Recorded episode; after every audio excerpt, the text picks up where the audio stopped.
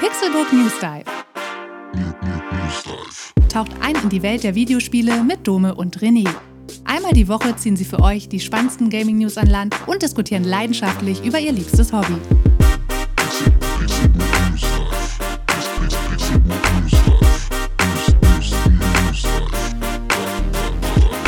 Es ist Samstag und ihr hört den Pixelbook News Dive. Ich bin Dome und an meiner Seite sitzt der schnittige René Deutschmann. Ah, ich habe mich geschnitten. Ah, hi Dome, na? Wie hi geht's René, dir? mir geht's gut. Wie geht's dir? Du siehst sehr schnittig aus. Du hast Danke. Äh, aerodynamische Frisur. Ja, richtig. Ich habe ich hab einmal alles äh, abrasiert mit so einem, äh, wie nennt man das denn? Haarschneider, Rasierer. Ähm, und das ist ein sehr guter. Ein, das steht sogar drauf. Auf dem Rasiergerät steht For Professionals. Und äh, das habe ich auch gemerkt. Ich habe angesetzt, zack, waren die Haare ab. Und das war echt cool, hat Spaß gemacht. Wenn hier jemand professionell ist, dann bist es auf jeden Fall du. Hast du denn die letzte Woche genutzt, um ein paar Videospiele zu spielen auch? Äh, ja, ich war ja im Urlaub im Harz, äh, falls sich mhm. die Leute erinnern, die sich die, die letzte Folge gehört haben. Und ähm, da lag ich ja noch ganz entspannt im Bett. Und äh, jetzt sitze ich hier aber wieder ganz entspannt an meinem Schreibtisch. Und ich habe äh, sehr entspannt äh, die Zeit dort äh, mit Wandern verbracht. Und dann auch auf dem Sofa liegen, nachdem mir meine Muskeln sehr schmerzten.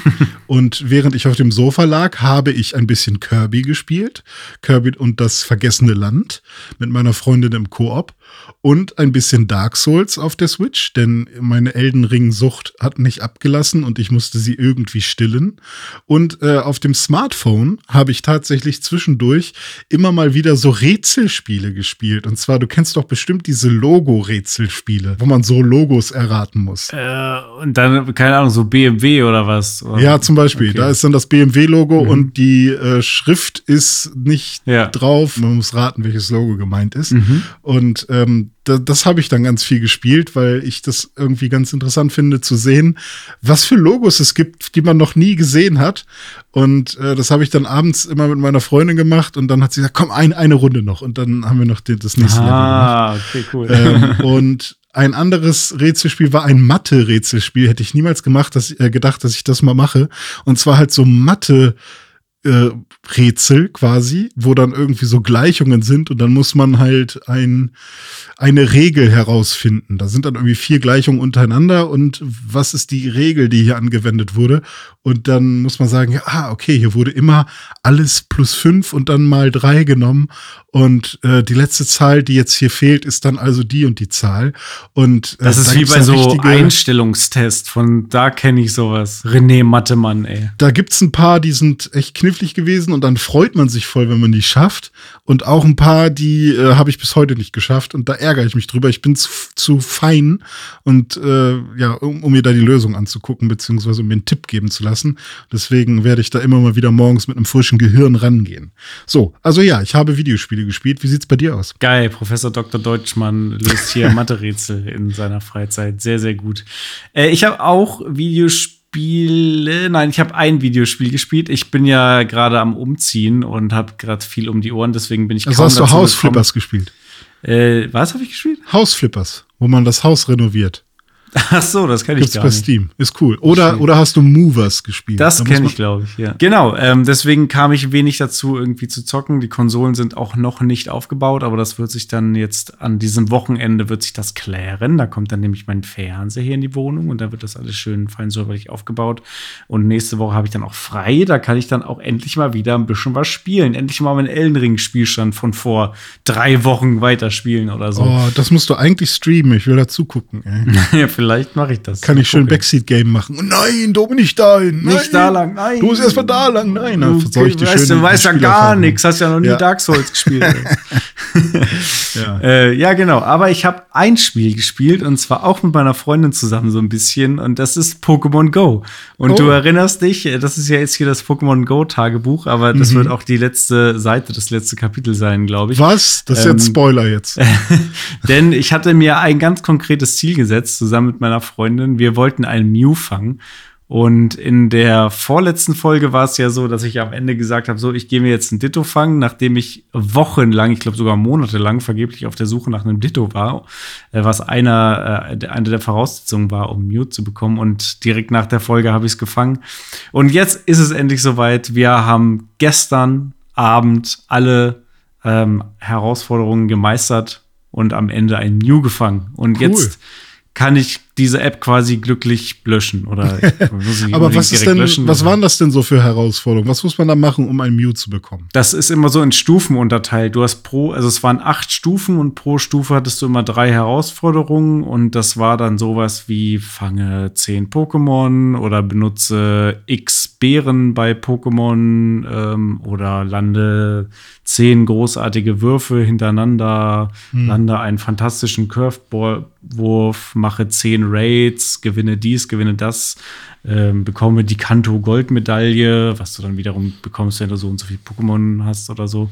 Also hm. ganz, ganz unterschiedliche Herausforderungen, die man da machen musste. Quasi wie eine Trophy bei Videospielen auf der Ja, genau, so ein bisschen, als würde man Achievements sammeln, genau. Hm. Und ähm, das Schwierigste war eben das mit dem Ditto, weil du das halt nicht direkt beeinflussen kannst. Du musst halt einfach Glück haben, dass hm. ein Pokémon, was du ja, fängst, lange spielen. Viele haben das wahrscheinlich einfach schon, weil, oh, ist ja ein Ditto gewesen. Ja, aber das, das hat nicht geholfen. Ich hatte auch ah, schon okay. eins und ich habe mir sogar eins tauschen lassen. Das hat auch hm. nicht geholfen. Man musste es ah. wirklich generisch fangen, richtig gemein. Und dieses Mew, war das dann noch mal ein Kampf oder ein, ein Fang, eine Fang-Session oder mhm. hattest du das dann einfach? Nee, nee, das äh, erscheint dann und man muss es fangen, aber es war auch speziell, weil Mew kann sich nämlich da unsichtbar machen irgendwie und dann siehst du nur so ein bisschen leicht seine Umrisse. Mhm. Konntest auch keine Beeren nutzen und auch keine besseren Bälle außer Pokebälle. Ähm, Ach echt? Ja. Okay. Und das hat meine Freundin dann aber gefangen. Hm. Ja. Genauso wie sie auch das Ditto gefangen hat, hat sie auch das Mew gefangen. Ja, hat jemand anderes dein Spiel. Ja, eigentlich müsstest du es ja jetzt nochmal selber machen, ne? Also genau. so geht das ja gar nicht. Ist ja, ja. Cheaten hier quasi. nochmal einen neuen Account anfangen. Nee, aber herzlichen Glückwunsch zu diesem äh, Erfolg. Das ist ja etwas, was man äh, als Videospieler und vor allem als Pokémon-Fan ja. sehr wohl zelebrieren darf. Finde ich auch. Ich finde, die letzte Mission hätte sein müssen, äh, schaue unter einem Truck nach. ja, das stimmt. Hätte da Mew auftauchen sollen. Ja.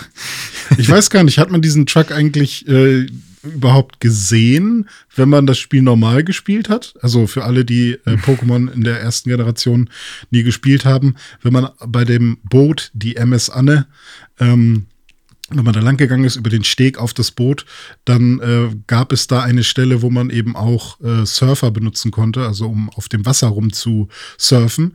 Und wenn man das gemacht hat, gab es da an der rechten Seite von dem Steg einen Truck.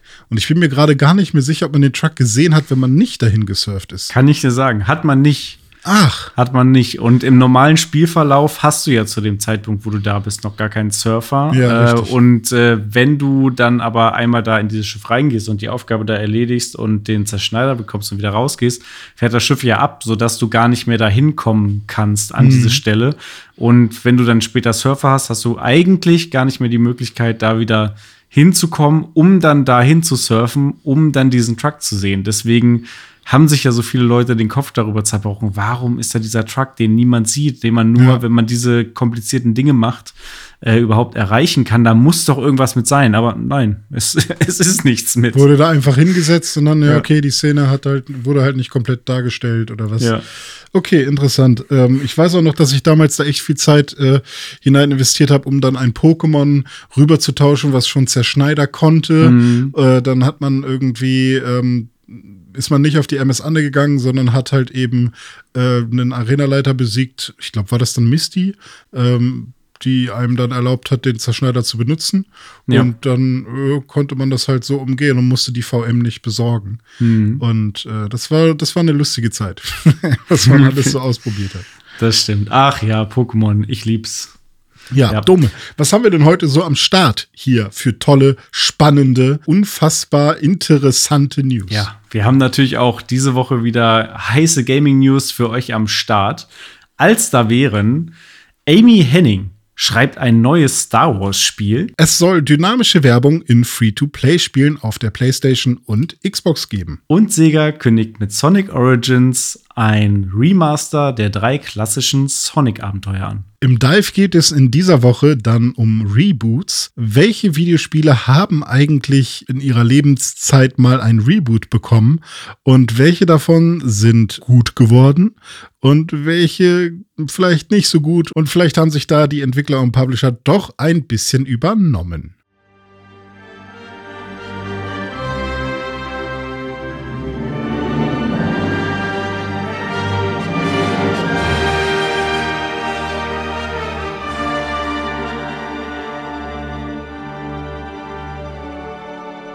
René, es wird ein neues Star Wars-Spiel geben. Oh ja, da freue ich mich drauf. Gibt viele gute Star Wars-Spiele in letzter Zeit. Es gibt viele gute und es sind auch noch ein paar angekündigt, auf die ich mich freue. Und mhm. da reiht sich jetzt ein neues ein. Und zwar haben Lucasfilm Games und Skydance New Media ein neues Action-Adventure im Star Wars-Universum angekündigt. Und wer macht das Ganze? Äh, wenn du Skydance New Media sagst, dann muss das Amy Hennig sein, weil die hat das ja mit gegründet. Und ähm, das finde ich tatsächlich sehr cool, weil äh, die hat ja an sehr vielen äh, Videospiel-Stories mitgeschrieben und früher auch äh, viel äh, Game Art gemacht oder äh, auch als Producerin gearbeitet. Aber vor allem eben ist sie als Schreiberin bekannt. Und ähm, ich nenne mal so ein paar Titel, bei denen sie äh, mitgemacht hat äh, oder wo sie halt auch komplett verantwortlich war für die Story. Und zwar sind das erstmal die ersten drei Uncharted-Teile, äh, hat auch bei Golden Abyss mitgemacht. Das ähm, war der PS Vita-Teil, ne?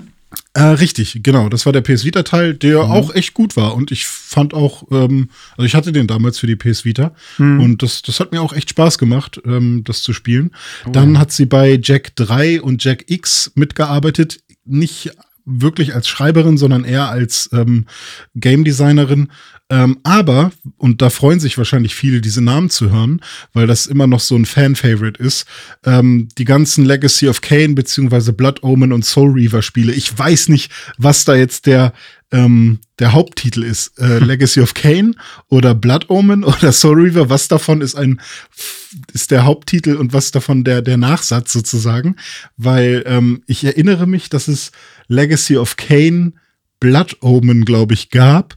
Aber es gibt, glaube ich, auch ein Legacy of Kane Soul Reaver. Ich bin mir nicht sicher. Aber auf jeden Fall hat sie da auch die Story äh, geschrieben und das ist auch sehr, sehr gut angekommen. Vor allem die Story wird bei den Spielen auch gelobt.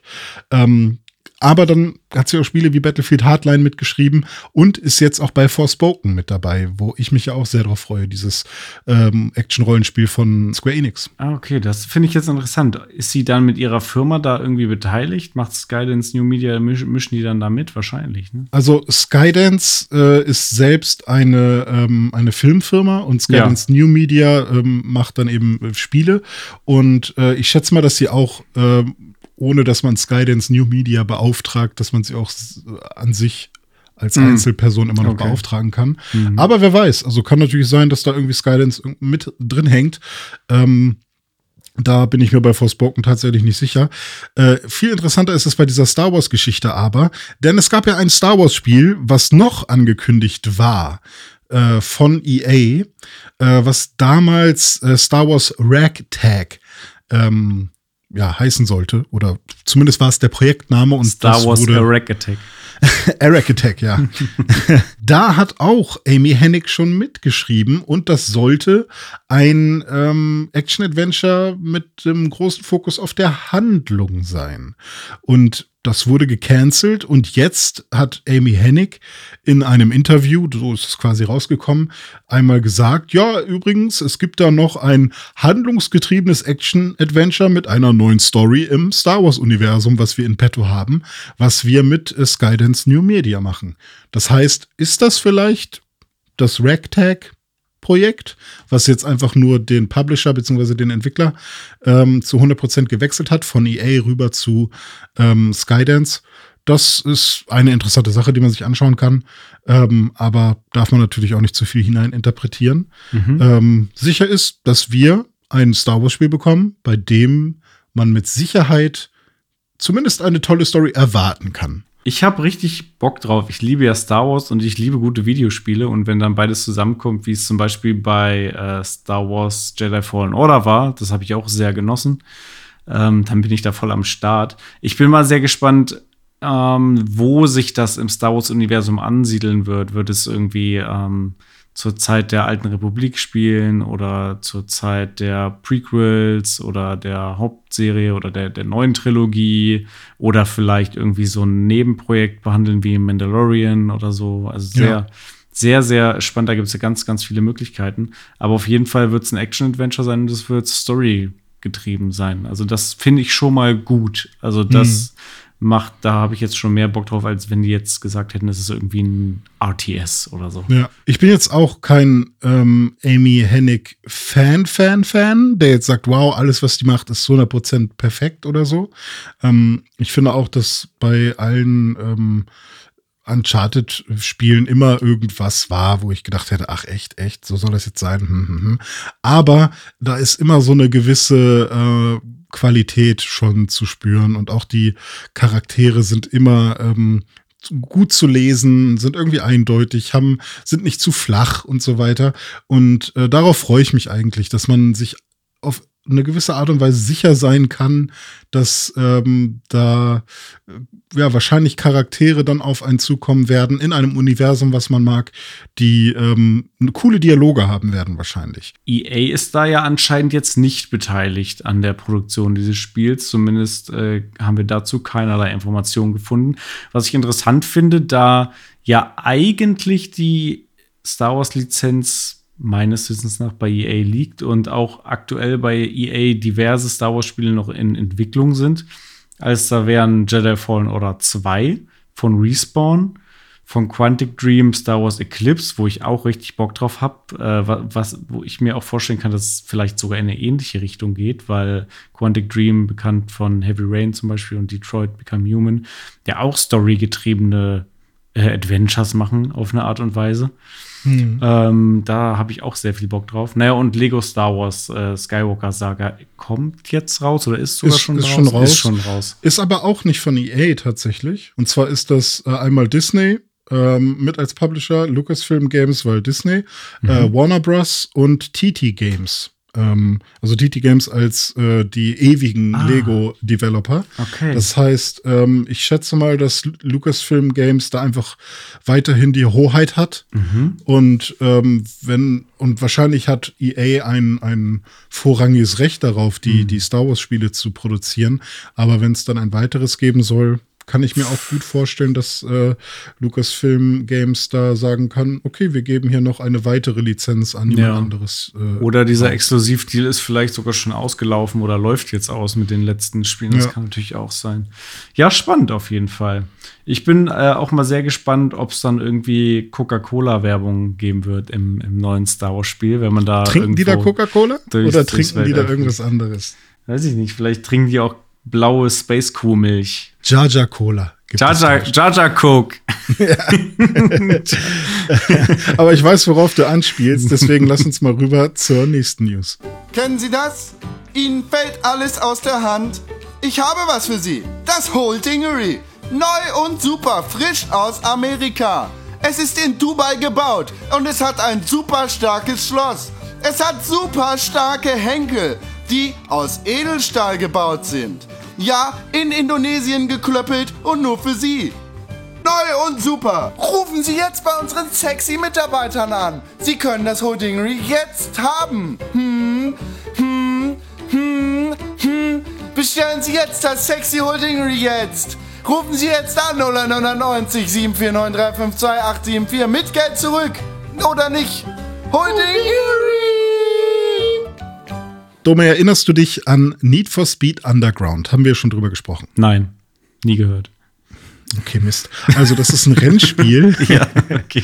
Okay. Und du erinnerst dich, dass in dieser Stadt, äh, durch die man da fährt, mhm. dass dort ähm, Werbeplakate aufgehangen ja. waren. Ja. Und einige dieser Werbeplakate hatten keine äh, Werbung, die sich die Entwickler ausgedacht haben, sondern echte Werbung. Mhm. Wie zum Beispiel McDonalds-Werbung. Mhm. Und ähm, das war damals so, dass ja McDonald's da einen Deal mit ich schätze mal EA eingegangen ist und die haben dann gesagt, hier sind unsere Assets, packt das doch da mal in eurem Spiel irgendwo rein und äh, dann ist das jetzt auf alle Ewigkeiten da drin. Ja. Und äh, das passierte auch in vielen anderen Videospielen, ist kein Einzelfall, vor allem irgendwie auch bei Fußballspielen oder alle Spiele, die besonders populär sind. Ähm, das könnte sich jetzt ändern oder auf eine neue Stufe gehoben werden. Und viele Leute könnten sich auch wundern, dass das jetzt erst passiert. Also ich habe mich kurz äh, gewundert, dass das nicht schon längst passiert. Ich habe es ähm, ehrlich gesagt überhaupt nicht gecheckt im ersten Moment, als ich die News gesehen habe. So Werbung kommt jetzt in Spiele und so weiter, habe ich gar nicht gecheckt. Hä, wie das war ja doch früher auch schon so. Aber jetzt kommt ja der Twist. Es ist jetzt dynamische Werbung. Das heißt, äh, Spiele stellen jetzt sozusagen um von Plakatwänden auf LED-Wände, wo sie immer mal wieder was anderes einspielen können und eben Richtig. nicht immer nur das Gleiche. Ja, Videospiele haben immer häufiger einen Online-Zwang oder haben, brauchen zumindest immer mal wieder ein Update oder müssen sich einmal am Tag aktualisieren oder was auch immer. Wir hatten ja schon unsere Probleme mit Gran Turismo 7, äh, was man offline quasi nicht spielen kann. Zumindest nicht den Story-Modus, ja, sondern nur irgendwelche Nebenmodi, die man gar nicht so interessant findet. Und äh, zusammen mit diesem Online-Zwang den vor allem Free-to-Play-Spiele mitbringen, denn Free-to-Play-Spiele sind kostenlos, aber sie machen Geld über andere Wege. Zum einen sammeln sie im Zweifel Daten oder sie wollen Microtransactions anbieten. Das bedeutet auch, dass sie mit dem Internet verbunden sein müssen. Oder sie möchten Werbung schalten. Und wenn man zum Beispiel ich nenne jetzt mal ein Beispiel, ich weiß nicht, ob das, ob das äh, wirklich so ist, aber wenn man bei einem Rocket League, was Free-to-Play ist, ähm, einfach ja stundenlang Spaß haben möchte und man bezahlt dafür nichts und man gibt nie irgendwas aus, dann denken sich vielleicht die Entwickler und die Publisher von Rocket League, hm, irgendwie sind da Leute, das sind so irgendwie Nutznießer, ne? Die, die spielen hier die ganze Zeit unser Spiel und haben noch nie was dafür ausgegeben und ähm, ja, werden wahrscheinlich auch nie was dafür ausgeben, dann wollen wir wenigstens äh, unser Spiel dafür nutzen, denen ein bisschen Werbung zu zeigen und darüber ein bisschen Geld verdienen. Und äh, das kann man dann gut oder schlecht finden oder verwerflich finden oder nicht. Ähm, aber das wird jetzt mit Sicherheit immer häufiger passieren. Denn Sony und Microsoft äh, arbeiten daran und sind mit diversen und jetzt kommt das coole Wort, Ad-Tech äh, Companies, also werbungstechnisch, Werbungstechnik-Firmen äh, ähm, äh, am, am Klamüsern, am Arbeiten, am äh, ja, Klüngeln am Klüngeln sich Sachen ausdenken, äh, wie das denn am besten funktionieren könnte, damit äh, Videospielentwickler und Publisher ähm, dynamische Werbung in ihre Videospiele einbauen können. Die ob Schweine. Das jetzt, ob, ja, ob, das jetzt äh, irgendwelche Werbetafeln sind oder in den Ladesequenzen plötzlich Werbung äh, eingeblendet wird oder ob man äh, ähnlich wie bei YouTube einmal warten muss und äh, die Werbung angucken muss, bevor das Match losgeht oder was auch immer. Das wird man dann sehen. Wahrscheinlich wird es da auch ordentlich User-Testing geben. Ähm, aber das ist, glaube ich, das nächste Level von Werbung in Videospielen. Was, was hältst du davon? Ist das was, ähm, wo du ähm. sagen würdest, oh Gott, dann spiele ich das Spiel nicht mehr? Oder findest du das okay? Ich habe zwei Gedanken dazu. Der erste Gedanke ist, wenn jetzt, wenn ich mir vorstelle, dass jetzt überall Werbung reinkommt, auch echte Werbung, die vielleicht dann auch nervig ist mit irgendwelchen komischen Bannern und die dann rumblinkt und so und mich vom Spielgeschehen ablenkt und die vielleicht auch gar nicht so richtig ins Spiel reinpasst, dann finde ich es scheiße. Ähm, wenn es aber so ist, dass es sich natürlich anfühlt, wenn ich zum Beispiel durch ein GTA laufe und dann sind da nun mal ähm, so Werbebanner, Werbeaufsteller in der Stadt, irgendwelche Litfaßsäulen oder ähnliches und da läuft dann irgendeine echte Werbung drauf, die ich vielleicht auch sehe, wenn ich jetzt einfach draußen an der Bushaltestelle vorbeilaufe, ist es mir, glaube ich, relativ egal, ob da jetzt irgendeine Rockstar-mäßige Fake-Werbung ist von Pisswasser oder mhm. ob dann da Becks-Werbung irgendwie gezeigt mhm. wird. Gibt da auch andere Biere. Gibt auch andere Biere, gibt auch Gerold Steiner und Cola und Corona. Corona. Den werden wir nicht mehr los. Den, nee. Das wird nie wieder. Ja, nee. ja äh, das, also dann wäre es mir, glaube ich, egal. Also, wenn ich jetzt zum Beispiel auch Gran Turismo spielen würde und dann sind da irgendwelche Werbetafeln, wo dann draufsteht, kaufen Sie jetzt die neuen Bridgestone-Reifen und das nächste hm. Schild dann. Oder lieber Michelin und, und dann ja. kommt das nächste. Oder lieber Hankook. Also, also vor allem bei Spielen, ist wo mir halt egal. sowieso schon echte Lizenzen mit drin sind, ist es wahrscheinlich ähm, eh egal, weil ja. man die Logos wahrscheinlich dann eh schon sieht. Also bei Gran Turismo freue ich mich ja darüber, dass ich die echten Brembo Logos sehe mhm. oder die echten äh, bei, bei Need for Speed die, das echte Street Glow Logo auf mein auf meine Frontscheibe kleben kann als äh, Vinyl. Ähm, bei, bei GTA ist es ja zum einen so, bin ich eigentlich auch voll bei dir. Ich könnte aber auch verstehen, wenn die Leute sagen, ja, aber ich zocke doch ein Spiel, um halt wirklich mal aus der echten Welt zu entkommen und dann will ich auch nicht die Dinge, die es in der echten Welt gibt, da auch noch sehen. Mhm. Ähm, könnte ich zumindest auch verstehen, wenn man sagen würde, ähm, ich will da keine Werbung sehen und vor allem, wenn es kein Free-to-Play-Spiel wäre. Ja. Ähm, und äh, was mir da gerade noch einfällt, bei GTA würde dann zumindest eine, eine satirische Ebene wegfallen, ne? weil sie mhm. ja auch ähm, mit der Werbung, der Fake-Werbung, die sie eben haben, ja. ja, auch Schabernack treiben und sich auf echte, äh, real existierende Dinge beziehen. Ja, Pisswasser eben, genau. Genau. Oder Virgin war nicht Virgin, sondern Victim, glaube ich. Hm. Ähm, war auch immer ganz lustig. Aber ähm, ja, ich finde es bei Free-to-Play-Spielen ist es halt noch so eine, so eine Grauzone. Ähm, man, man bekommt was kostenlos, nämlich Spielspaß, und dann soll es auch meinetwegen Wege geben, dieses Spiel zu monetarisieren. Ja. Und wenn die aktuellen Wege zum einen nicht ausreichen, was ich mir oft nicht vorstellen kann, ähm, oder eben äh, ja aktuelle Wege nicht gut funktionieren, weil ähm, die die Nutzerschaft eine besondere ist oder man halt aber eben besonders gut wachsen könnte durch durch eine bestimmte Werbung, dann finde ich das in irgendeiner Form okay. Es gab ja aber auch schon Fälle wie zum Beispiel, ich glaube, es war bei NBA oder NHL, ich bin mir nicht ganz sicher, ich glaube, es war NBA 2K. Ähm, ich weiß jetzt nicht genau welches Jahr, das war ein Vollpreistitel, den man gekauft hat. Und in der Ladesequenz, die eigentlich schon fertig war, weil das Spiel schon fertig geladen hatte, wurde dann aber noch ein, eine Werbung abgespielt, bevor mhm. das Spiel, äh, das Match losging. Und man musste dann wirklich abwarten, bis diese ganze Werbung fertig war. Und äh, wahrscheinlich hatten sich dann die Entwickler und meinetwegen auch vielleicht eher die Sales-Leute und nicht die Entwickler selbst, die haben sich wahrscheinlich auch an den Kopf gefasst. Äh, die haben sich wahrscheinlich gedacht, ja, okay, da die ja eh warten müssen, bis das Spiel geladen ist, kann man da ja auch irgendwas reinbasteln. Ähm, ist aber doof, wenn die Werbung länger dauert als äh, die Ladezeit. Ja. Und da gab es dann einen riesen Shitstorm und das musste wieder rausgepatcht werden. Und ähm, fände ich, ich auch halt scheiße, wenn jetzt ja. im nächsten FIFA sowas wäre, dass ich mir, bevor ich irgendwie Anstoß spielen kann, dann immer noch mal 30 Sekunden mir irgendein weiß ich nicht was, Schwepsi äh, hm. äh, Dings Werbespot angucken muss. Ja. Äh, nee, finde ich doof. Ja. Und ähm, dann würde ich wirklich lieber einmal von irgendwem vorgerechnet bekommen, warum Videospiele jetzt doch 100 Euro kosten müssen ähm, und nicht, nicht nur 60 oder 70 Euro.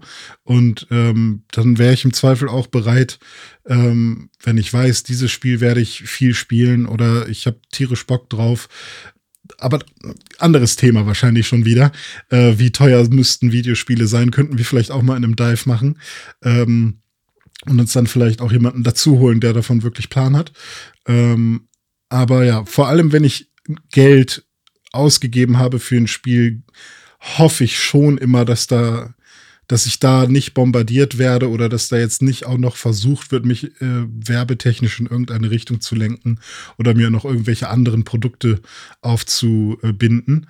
Und ähm, ja, das ist bei Free-to-Play-Spielen natürlich ein bisschen anders. Und deswegen halte ich mich oft auch davon fern, weil ich in der Regel nicht die besten Erfahrungen mit Free-to-Play-Spielen gemacht habe. Was mir da gerade einfällt, ähm, zum Thema Werbung an unerwarteten Stellen vielleicht auch. Meine Freundin hat einen Fire TV-Stick, dieses Amazon-Ding, mit dem man dann irgendwie Netflix gucken kann und Amazon und was nicht was. Äh, und da auf dem Startscreen war ein riesiger Banner mit McDonalds-Werbung. Und ich war so, hä? Das war, das kam so wie Kai aus der Kiste. Ich dachte so, wie, was, was hat das denn jetzt hier zu suchen? Kai aus da der ist, Kiste. Da ist irgendwie The Witcher, da ist irgendwie, keine Ahnung, Mandalorian und hier ist irgendwie McDonalds-Werbung. Ich mhm. also, irgendwie passt das jetzt gerade gar nicht rein. Ja, das gibt es auch bei manchen Fernsehern, dass da unten in der App-Bar, ich glaube, Tim äh, hatte davon mal erzählt, unser Freund, ähm, dass in dieser App-Bar, wo man halt die Apps auswählt, dann da plötzlich halt eine Kachel ist, die halt Werbung ist. Ja. Oder ähm, was ich halt auch habe, ich habe ein Android-TV und wenn man da auf den Home-Button drückt und meinetwegen einmal zu viel auf den Home-Button drückt, um quasi ganz rauszugehen, dann kommt als Bildschirmschoner Werbung für Filme die man dann direkt kaufen könnte. Und äh, das finde ich auch schrecklich, weil plötzlich geht dann Musik an und du denkst, was habe ich getan? Plötzlich läuft dann da ein Trailer und, und da steht dann ein Preis und du denkst was habe ich getan? Wo bin ich hier?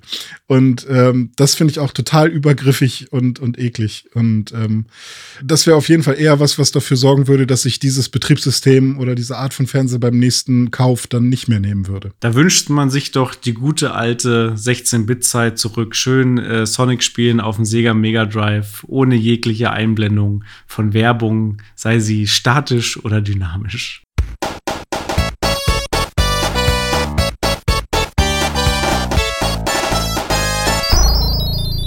Der blaue Igel, er kehrt nicht nur zurück auf die Kinoleinwände dieser Welt, sondern auch in die Konsolen dieser Welt. Uh.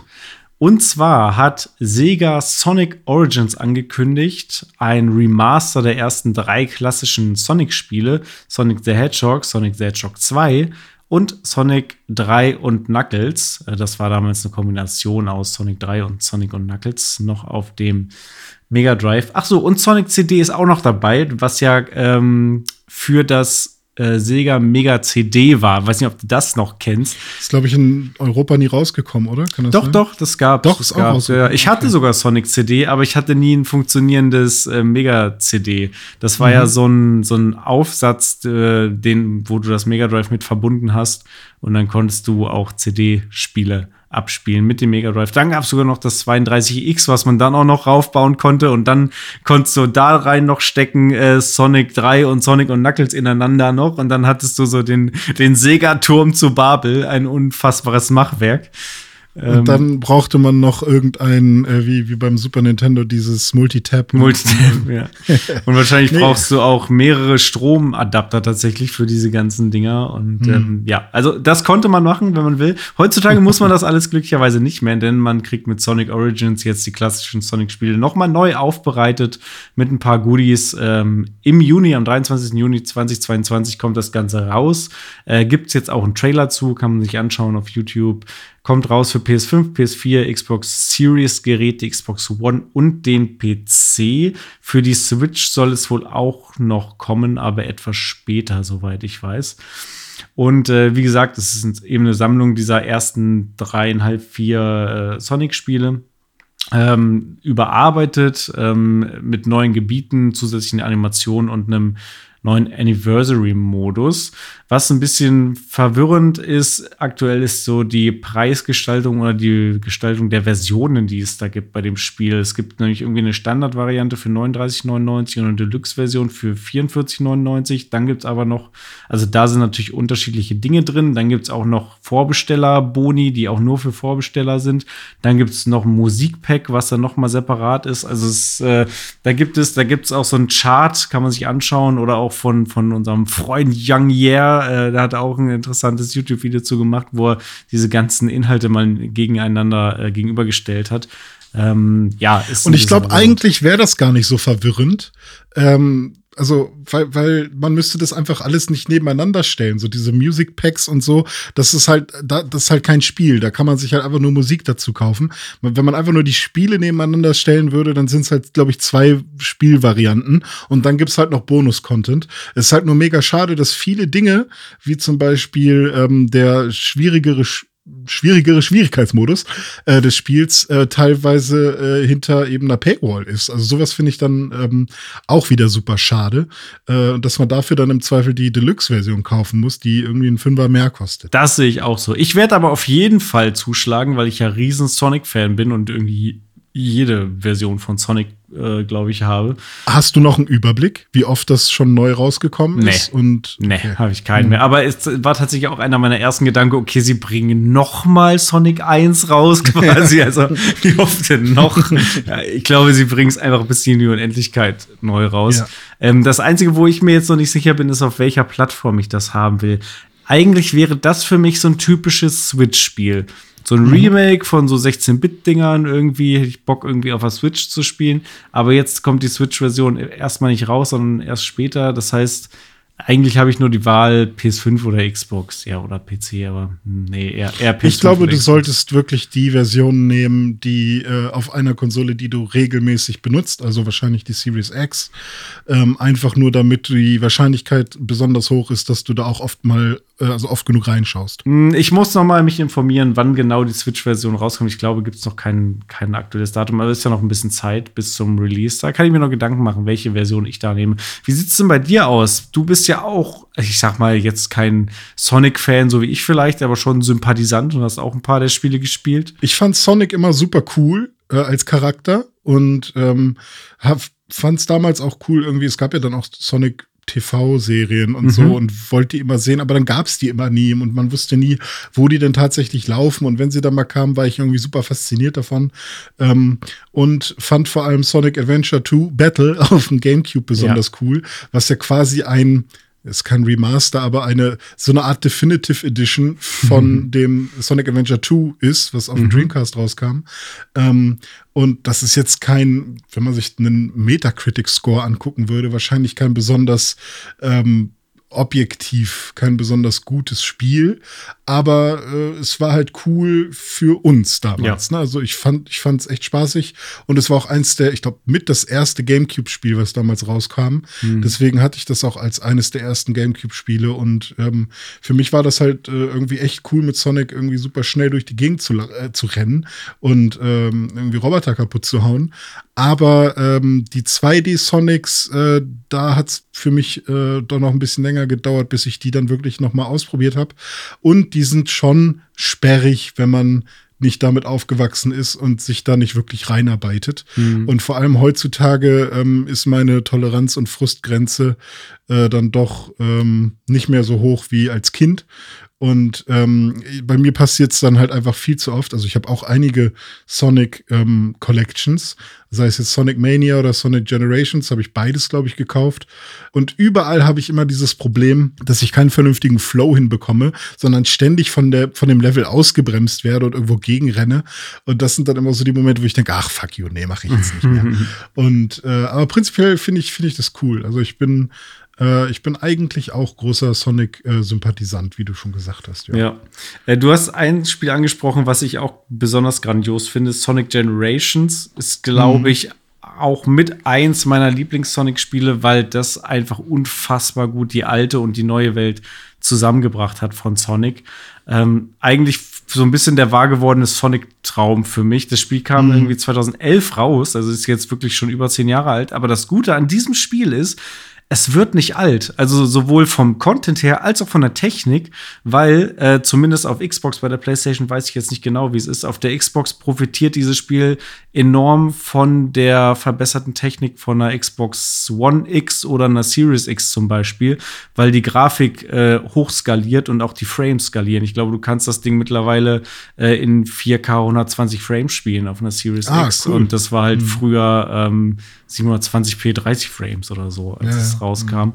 Das ist schon sehr geil. Und inhaltlich halt mega, weil es so ein, so ein Best-of der Sonic Stages aus den 2D- und 3D-Teilen ist, wo du dann auch teilweise 2D-Level ähm, in 3D spielen kannst. Also mhm. alte Original Mega Drive Level zum Beispiel dann in 3D oder andersrum auch 3D Level wie zum Beispiel hier äh, City Escape von Sonic Adventure 2 dann auch äh, in 2D. Stimmt, ich erinnere mich. Ja, das war echt cool, das mal ja. also zu sehen, welcher kreative ähm, Aufwand da noch mal eingeflossen ist, um halt um halt 3D Level noch mal so aufzubereiten, dass sie wie alte Level wirken ja. und so. Das war schon echt cool und dann die Songs natürlich, genau. äh, die ja auch immer ein großer Teil von von Sonic waren ähm, das ist schon, schon echt cool.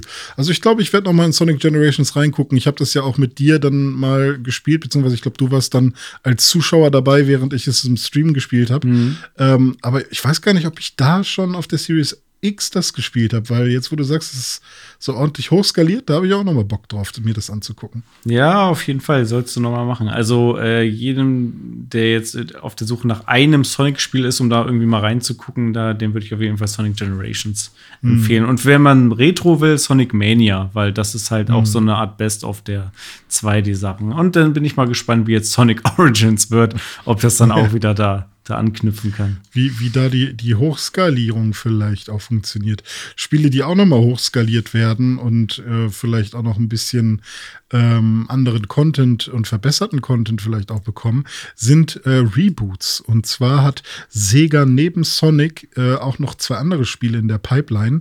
Und ähm, ja, sie haben es jetzt einmal erwähnt, aber es gibt dazu noch nicht, noch nicht viel zu sehen. Sega arbeitet angeblich an Crazy Taxi und Jet Set Radio, ähm, beziehungsweise Jet Set Radio Future Reboots. Und da bin ich auch mal sehr gespannt, äh, wann man dazu was sehen äh, wird. Wir haben uns diese zwei Reboots jetzt mal ähm, zum Anlass genommen, um über Reboots generell zu sprechen und einmal zu schauen, welche Videospiele haben äh, gute Reboots bekommen und welche nicht so gute. Ich habe die Taucherbrille schon auf. Bis gleich.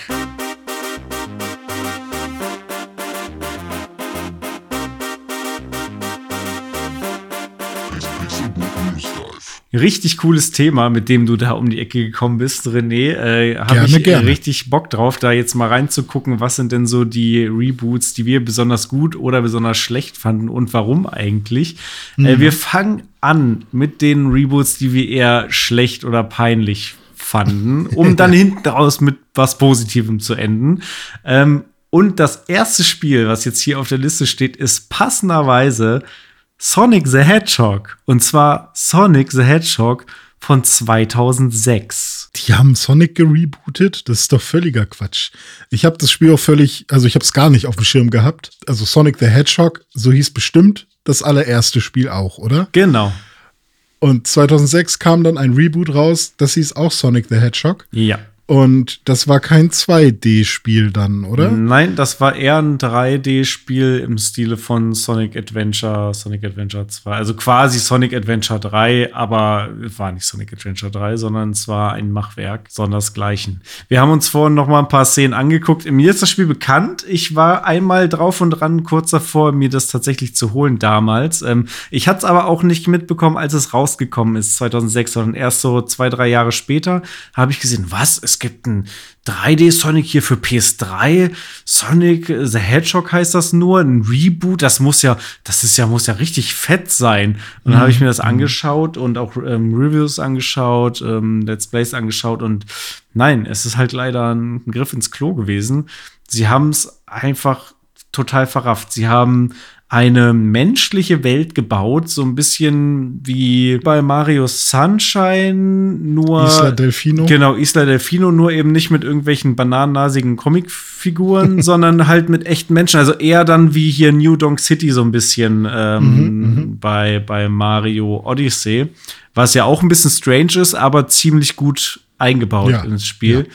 Und das war halt bei Sonic the Hedgehog 2006 überhaupt nicht der Fall. Das ist einfach eine freaky, realistische Welt, in der Sonic dann rumläuft und sich da mit Leuten unterhält und eine Prinzessin retten muss und sie am Ende küsst. Also eine menschliche Prinzessin. Man muss irgendwelch, irgendwelches Geld oder Credits oder sowas verdienen, um sich Items kaufen zu können. Ja, Ringe. Also auch, äh, ach so, Ringe sind es ja. tatsächlich wieder. Natürlich. Ähm, aber ist das nicht auch seine Lebenskraft so ein bisschen? Das ja, war, das war früher so zumindest, ja. Ja. Ähm, es gibt dann an der Wand so ja, ich will jetzt nicht sagen Gemälde, aber so runde, ähm, wabernde Wasserringe, ja, stimmt, die halt auch so wabern wie äh, bei Mario die, bei Mario 64 die Gemälde, wo man reinspringen kann und dann kommt man in ein Level. Und die Level sind vielleicht auch gar nicht so verkehrt. Also äh, kann ich mir gut vorstellen, dass es da einige Level gibt, die echt Spaß machen. Ähm, erinnern auch teilweise an die Dreamcast-Level, aber diese gesamte Stadtästhetik und auch die Menschen, wie sie da in der Stadt rumstehen und auf dich warten und teilweise nur was richtig Dummes zu sagen haben oder dir irgendwie Nebenmissionen aufgeben, die auch total komisch sind, wo man dann durch Ringe springen muss in dieser Stadt mit dieser ganz komischen Steuerung. Und ich glaube, es gab auch ganz komische Framerate-Einbrüche, dass das Spiel, ja. sobald man hochspringt, dann quasi in Slow Motion läuft mhm. und so.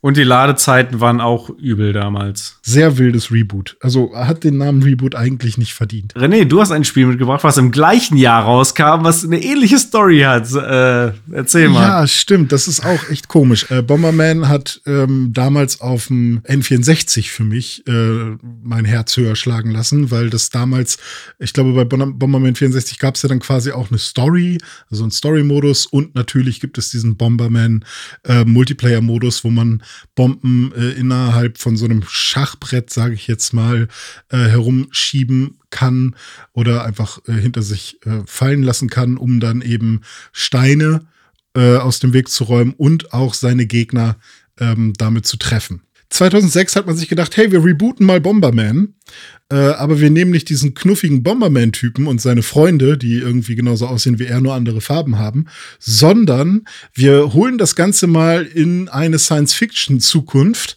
und nennen das Ganze Bomberman Act Zero und dann läuft man da mit super hässlichen, weiß ich nicht, Cybersuit Bombermans äh, durch Arenen, wo irgendwie so Batteriezellen als, ähm, als Trenner in der Mitte aufgestellt sind, damit man da nicht gegenlaufen kann. Und ähm, ja, da soll man sich dann halt gegenseitig in dieser Arena wegbomben. Bitte Leute, googelt, googelt einfach mal Bomberman Act Zero und schaut euch die Bilder an. Dieser Typ, das hat halt nichts mit Bomberman zu tun. Der Typ sieht aus wie eine Mischung aus Iron Man, äh, Tyrant von Resident Evil und äh, hier Samus Aran oder so. Das hat überhaupt nichts mit Bomberman zu tun. Das Spielprinzip Vielleicht, ja, aber die Grafik halt 0,0. Ist das jetzt ein Reboot oder ist das quasi nur ein Bomberman-Ableger? Ist schwierig zu sagen. Es ist auf jeden Fall ein Griff ins Klo. nicht machen, nicht machen. Äh, was auch ein Griff ins Klo war, äh, war 2013 die Neuauflage von SimCity. Mhm. Ähm, ich weiß, dein damaliger Mitbewohner hat das äh, damals gespielt und hat oder hat es spielen wollen, weil es ging ja oft auch nicht wegen Serverausfällen.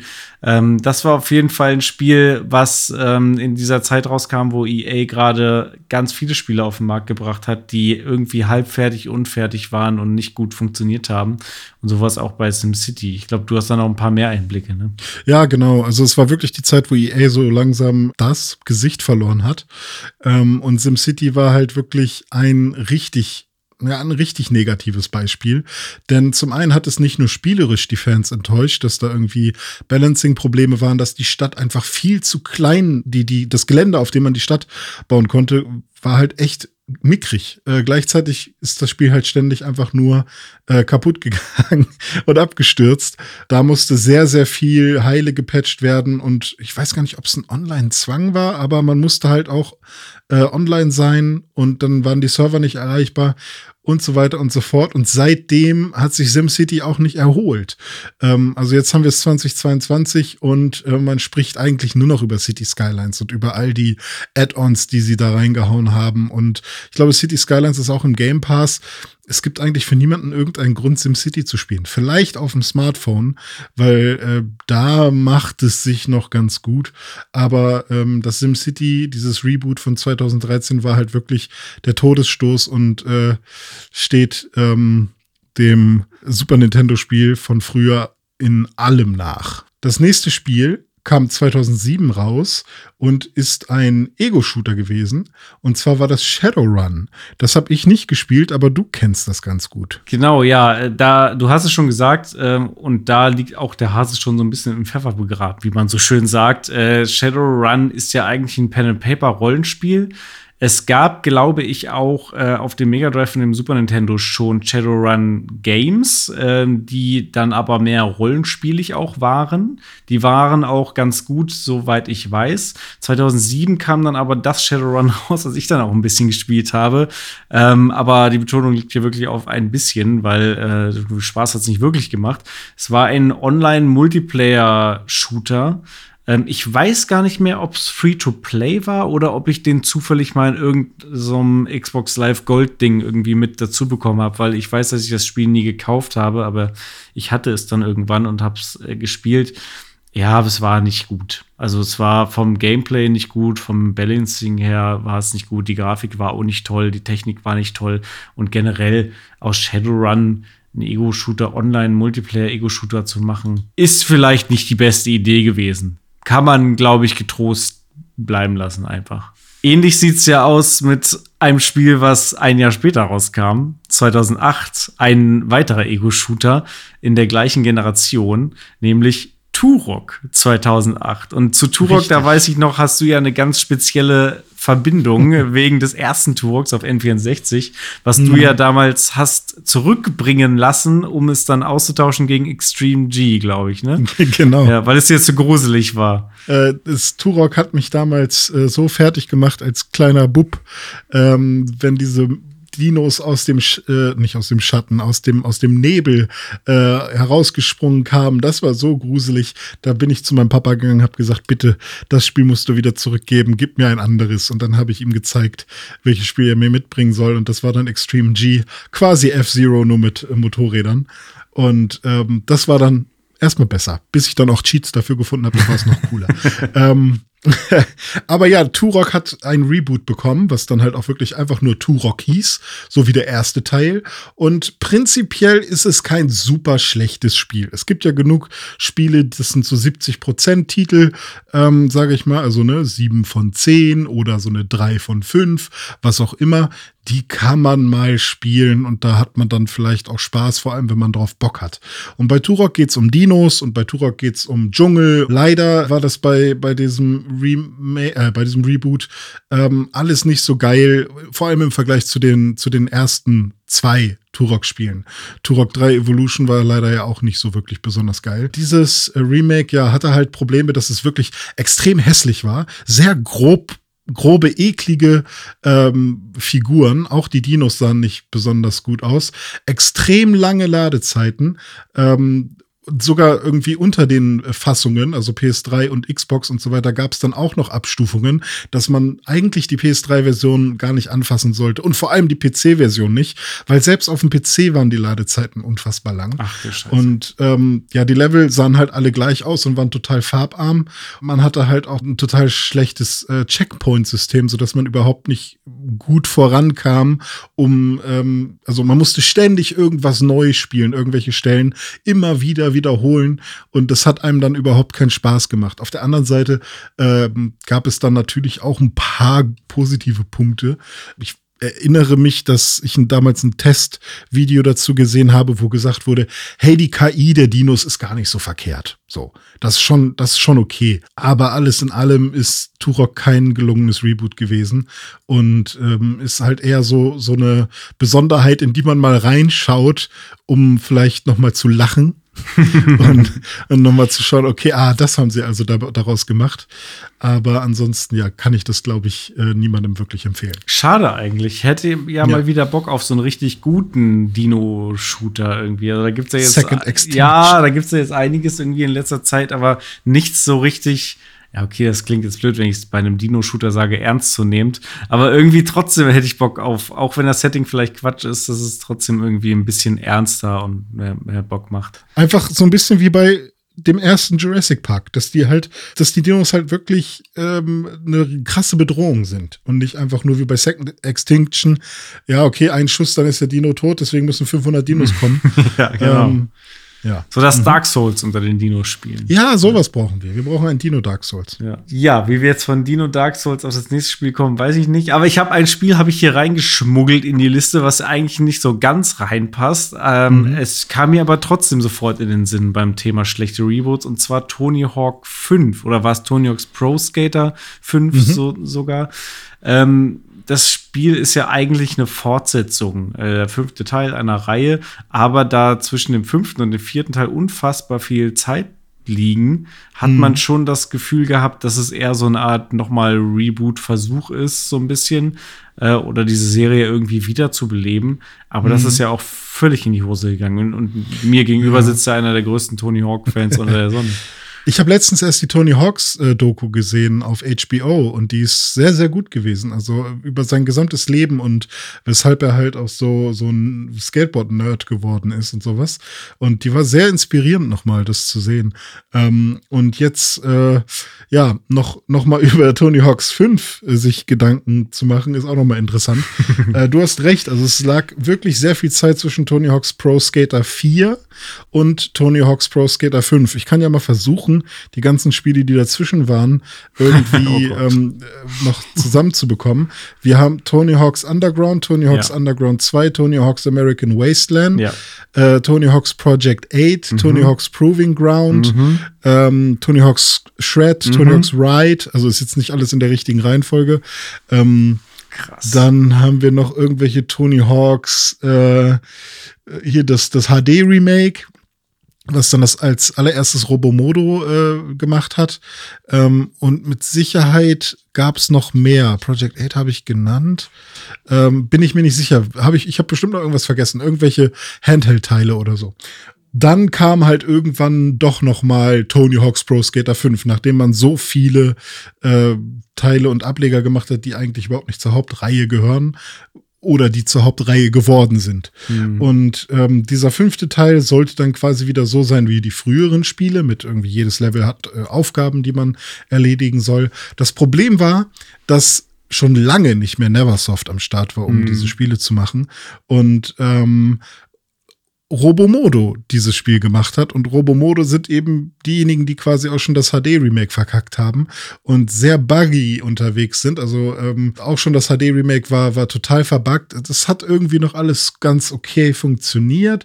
Man hat zwar schon viele äh, Bugs ähm, mitbekommen und vor allem halt diese Ragdoll-Geschichten, wie sich die, der, ähm, der eigene Charakter dann irgendwie mal im Boden versenkt und irgendwie dann durch die Luft geschleudert wird, weil die Physik-Engine sich da irgendwie hochschaukelt. Ähm, aber bei Tony Hawk's Pro Skater 5 ähm, hat man halt gemerkt, okay, das ist qualitativ in keinster Weise auf dem Level von den äh, älteren Spielen. Das fühlt sich alles ein bisschen schwammig an und ähm, trotzdem habe ich es lange gespielt. Ähm, einfach nur, weil es ein neues Tony, Hawk, Tony Hawks war. Äh, die Level waren nicht so detailliert wie alle anderen. Das sah technisch auch nicht besonders gut aus. Und das Schlimmste war eigentlich der Level-Editor, der irgendwie eine Frechheit war. Das war wirklich eine Frechheit. Ähm, weil vor allem der Level-Editor hatte dann diese ganzen Bugs und Glitches, weil da kann, konnte man dann die Rampen ja selbst hinstellen, wo man möchte. Und wenn du modulare Rampen hast und ein Skater, der äh, sehr leicht äh, in Rampen reinglitscht, dann kann es auch mal sein, dass du einfach nur eine Rampe hochfährst und er fliegt auf die Fresse. Und ähm, das ist bei einem Skateboard-Spiel, glaube ich, dann auch überhaupt nicht cool. Das Todesurteil. Und, ja, genau. Das Gute ist dann ja, dass ähm, nicht Robomodo äh, das, ähm, das Tony Hawk's Pro Skater 1 und 2 äh, Remake gemacht haben, sondern äh, Vicarious Visions auch gemeinsam mit äh, Neversoft und eben auch die alte Engine benutzt haben. Und ähm, das ist äh, ein Entwickler, der halt auch schon seit 31 Jahren am Start ist. Jetzt habe ich es doch geschafft, noch irgendwie Tony Hawk hier mit, mit reinzuschmuggeln in diese Liste. Ja, ich meine, du hast ja recht. Das ist ja in irgendeiner Form eine Art Reboot gewesen. So, wow, die machen jetzt mit der Hauptreihe weiter. Ja. So, wow, so, es, es geht wieder los. So, es geht wieder, ne, es geht weiter, slash, es geht wieder los. Mhm. Ähm, und ja, ging in die Hose ging's. Ja, ähnlich war es auch bei Star Wars Battlefront. Das kam nämlich 2015 noch mal in einer Neuauflage, in einem Reboot raus, äh, entwickelt hm. von EA Digital Illusions. Äh, 2004 kam das originale Star Wars Battlefront raus, äh, damals noch von Pandemic Studios entwickelt. Und naja, das, was 2015 rauskam, das Star Wars Battlefront, das war jetzt nicht ganz scheiße. Es hatte gute Aspekte. Ich weiß noch, die Grafik war der Wahnsinn. Also, das äh, hat wirklich alles so äh, an grafischen, also Shooter-Grafiken übertroffen, die ich bis dahin äh, kannte 2015. Das kam dann ja auch schon nach Battlefield 4. Ich glaube, es kam zwischen Battlefield 4 und Battlefield 1 raus. Ähm, und es gab dann sehr schnell auch so Mods, die das noch mal krasser gemacht haben. Ja, genau. So. Gerade am PC mhm. gab es da noch mal richtig krasse Mods, wo man das Spiel richtig, richtig hübsch aussehen lassen konnte. Ähm, und es hat auch ein bisschen Spaß gemacht. Es war aber irgendwie zu casualisiert. Es war zu einfach. Ähm, man hat nicht so ein richtiges Shooter-Gefühl. äh, gehabt, wie jetzt bei einem Battlefield oder so.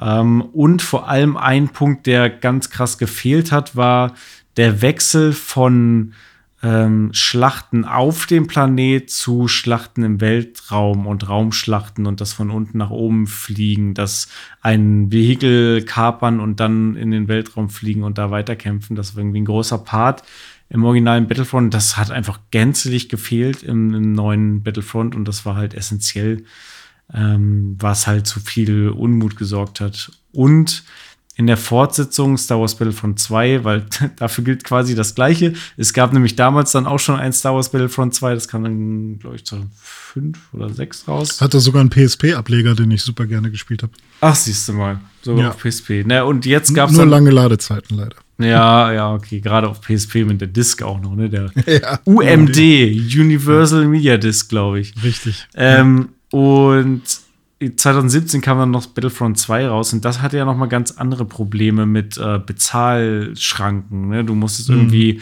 ganz viel Ingame-Kohle ausgeben oder eine Million Stunden spielen, um irgendwie das Vader freizuschalten und ähnliches. So viel zu Star Wars. 2015 hm, kam noch ein anderes Spiel raus, was ich ähnlich wie Tony Hawks Pro Skater 5 äh, relativ lange gespielt habe, einfach nur weil ich halt eine schöne Vergangenheit mit dieser Serie habe, nämlich Need for Speed. Und das ist auch total komisch, dass Need for Speed sich selbst rebootet mit einem Spiel, was halt nur Need for Speed heißt, aber prinzipiell ein Need for Speed Underground Reboot ist, weil das erste Need for Speed war jetzt auch kein Need for Speed Underground. Dieses Reboot hat nicht alles falsch gemacht. Also ähm, es hat Spaß gemacht, mit dem Auto durch die Nacht zu fahren und das Auto zu tunen. Das sah cool aus und war teilweise auch von der Optik hyperrealistisch. Teilweise, dass ich nicht wusste, okay, ist das jetzt ein Foto oder ist das äh, gerade Ingame-Grafik? Da haben sie das schon echt gut hinbekommen. Äh, ich glaube, das größte Problem war eher, dass äh, sie Real-Life-Footage, also Real-Life-Action-Footage benutzt haben und da dann so einen komischen Filter drüber gelegt haben äh, von Schauspielern, die alle nicht gut schauspielern konnten, mit ganz schrecklichen Lines und eine ganz dumme richtig dumme Story ähm, benutzt haben und man dann sich halt auch in dieser Welt überhaupt nicht wohlgefühlt hat. Und gleichzeitig waren halt alle Rennen nicht fordernd. Entweder war man halt, wenn man, wenn man es auf leicht oder auf normal gespielt hat, war man eigentlich die ganze Zeit Erster. Ähm, außer man hat einen Unfall gebaut und dann war man halt Letzter. Und äh, wenn man es dann auf schwer gespielt hat, dann war es einfach nur fucking unfair. Also es war halt echt einfach nur ein ganz komisches Need for Speed. Gab es da nicht auch irgend so eine komische Problematik mit Online-Rennen?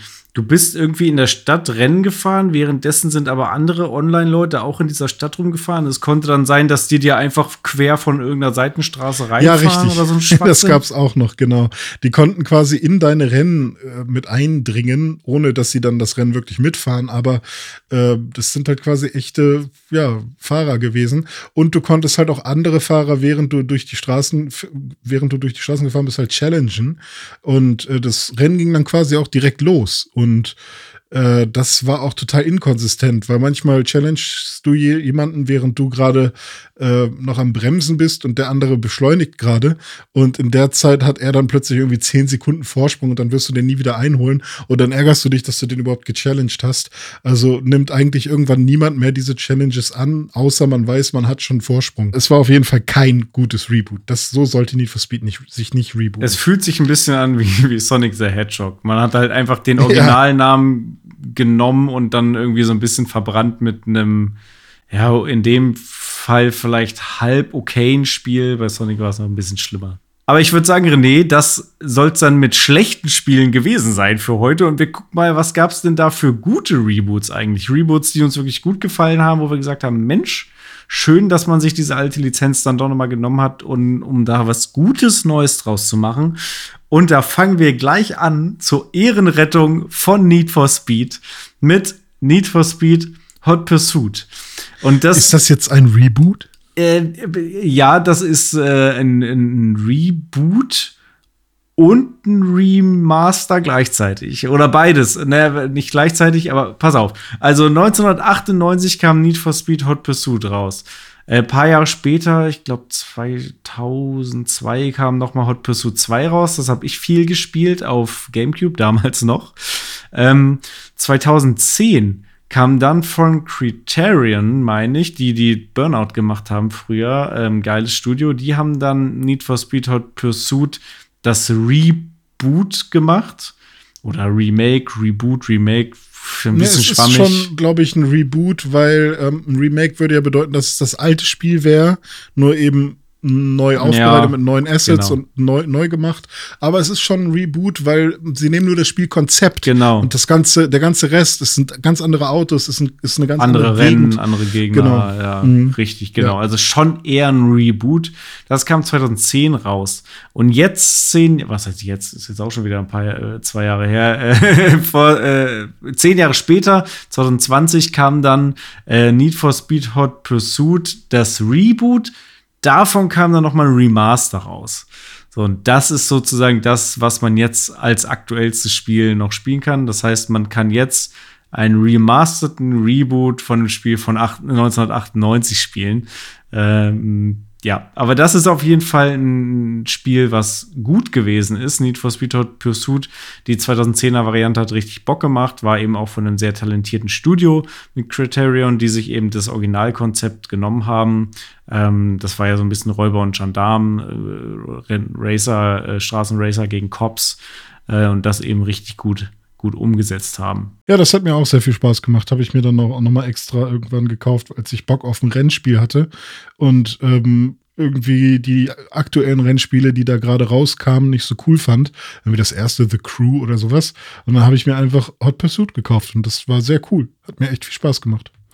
Ähm, 2011 kam auch ein Reboot raus und ähm, das haben vielleicht viele gar nicht so als Reboot auf dem Schirm, weil davon jetzt schon einige neue ähm, Spiele rausgekommen sind. Aber 2011 gab es ein Reboot von Mortal Kombat und ähm, dieses Reboot hat eigentlich äh, Mortal Kombat auf in eine neue Ära gehoben und ähm, seitdem verkauft es sich super und hat wieder viele, viele Spieler. Und ich glaube auch sowas wie Justice League oder so hat ja dann auch, auch auf dieser Engine von Mortal Kombat äh, aufgebaut. Und ähm, für mich ist es tatsächlich heutzutage ein bisschen zu brutal, wenn die da ihre Finisher machen. Da muss ich immer ein bisschen weggucken und das gibt mir dann einen Nachteil beim Spielen. Aber ich muss sagen, äh, diese Spiele machen mir sehr viel Spaß. Ja, ich finde Mortal Kombat, also fand ich immer schon faszinierend, schon damals irgendwie zu Super Nintendo und Gameboy Zeiten fand ich Mortal mhm. Kombat sehr faszinierend. Äh, war damals aber, glaube ich, sogar noch indiziert bei uns in, in Deutschland. Ja, das kann sein. Ähm, mittlerweile nicht mehr und ähm, wir haben, haben jetzt eben mit diesem Reboot eine richtig neue, gute Reihe gestartet. Ähm, ich glaube, wo sind wir aktuell bei Mortal Kombat 11 oder so? Ja, ja richtig. Ähm, richtig gutes Gameplay, aber eben Finisher, die schon sehr weit unter die Gürtellinie gehen. äh, die sind schon, schon echt übel. Also muss man hart gesotten sein, wenn man da, äh, da Bock drauf hat. Ich weiß gar nicht, ob die irgendeine Art äh, so Not Safe for Work Filter oder irgendwie sowas in ihre Spiele einbauen. So ein man kann die, man kann ja sich einigen, keine Finisher zu machen. Stimmt. Ja, genau. keine Finisher, okay. Okay, alles klar. Okay. Warum hast du einen Finisher? Ja. Das, wo früher irgendwie alle die Spiele nur gespielt haben, weil sie die brutalen Finisher sehen wollten. Ja, richtig. Ja, ist mittlerweile es ist es zu realistisch, zu krass geworden. Ja, aber wenn da jemand irgendwie so eine Wirbelsäule rausreißt, dann ist das aber auch einfach eklig. Sorry. Wirbelsäulen rausreißen macht man auch bei Hitman. Vielleicht, vielleicht. Ja, vielleicht macht man das bei Hitman. ähm, Hitman ähm, habe ich früher ich glaube, was war das? Hitman Blood Money habe ich noch gespielt, mal auf der PS2. Und äh, dann aber auch nur so ein bisschen, fand ich okay. Aber es gab dann ein Re äh, Reboot äh, 2016, äh, was die ganze Hitman-Formel auf ein neues Level gehoben mhm. hat, würde ich sagen. Und ähm, ja, Hitman ist dann tatsächlich echt zu einem Rätselspiel geworden, zu einem Action-Rätsler mit unendlich vielen Möglichkeiten innerhalb eines Settings, um sein Ziel zu erreichen, nämlich jemanden zu hitten, jemanden äh, umzubringen. Es gibt ein Ziel, eine Zielperson, die muss äh, umgebracht werden und ähm, es ist gar nicht so wichtig, was da die Story da drumherum ist. Es geht wirklich eher darum, dieses Level auf eine coole Art und Weise zu meistern und äh, da gibt es unterschiedlichste Level, ähm, auch immer wieder neue Level, die dazugekommen sind in jedem Hitman-Teil.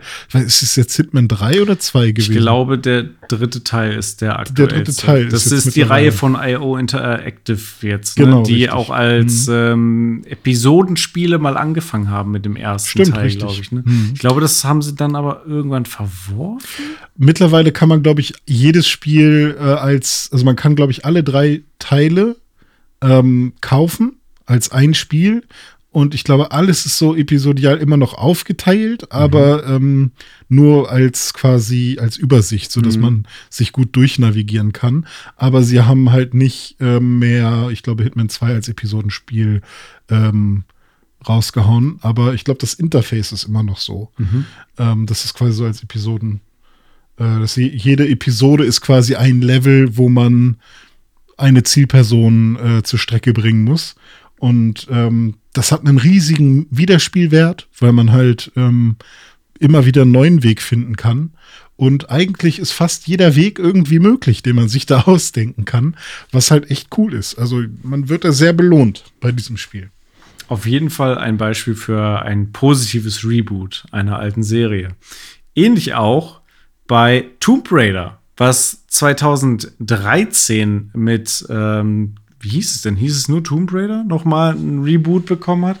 Das war das Spiel, was dann für Xbox äh, 360 noch rauskam und PS3, aber ich glaube, das kam, das war so ein Transition-Titel, ne? Dann auch für, für One und PS4 nochmal rausgebracht wurde in der Definitive Edition. Ähm, die habe ich dann auch ein bisschen gespielt auf der Xbox One.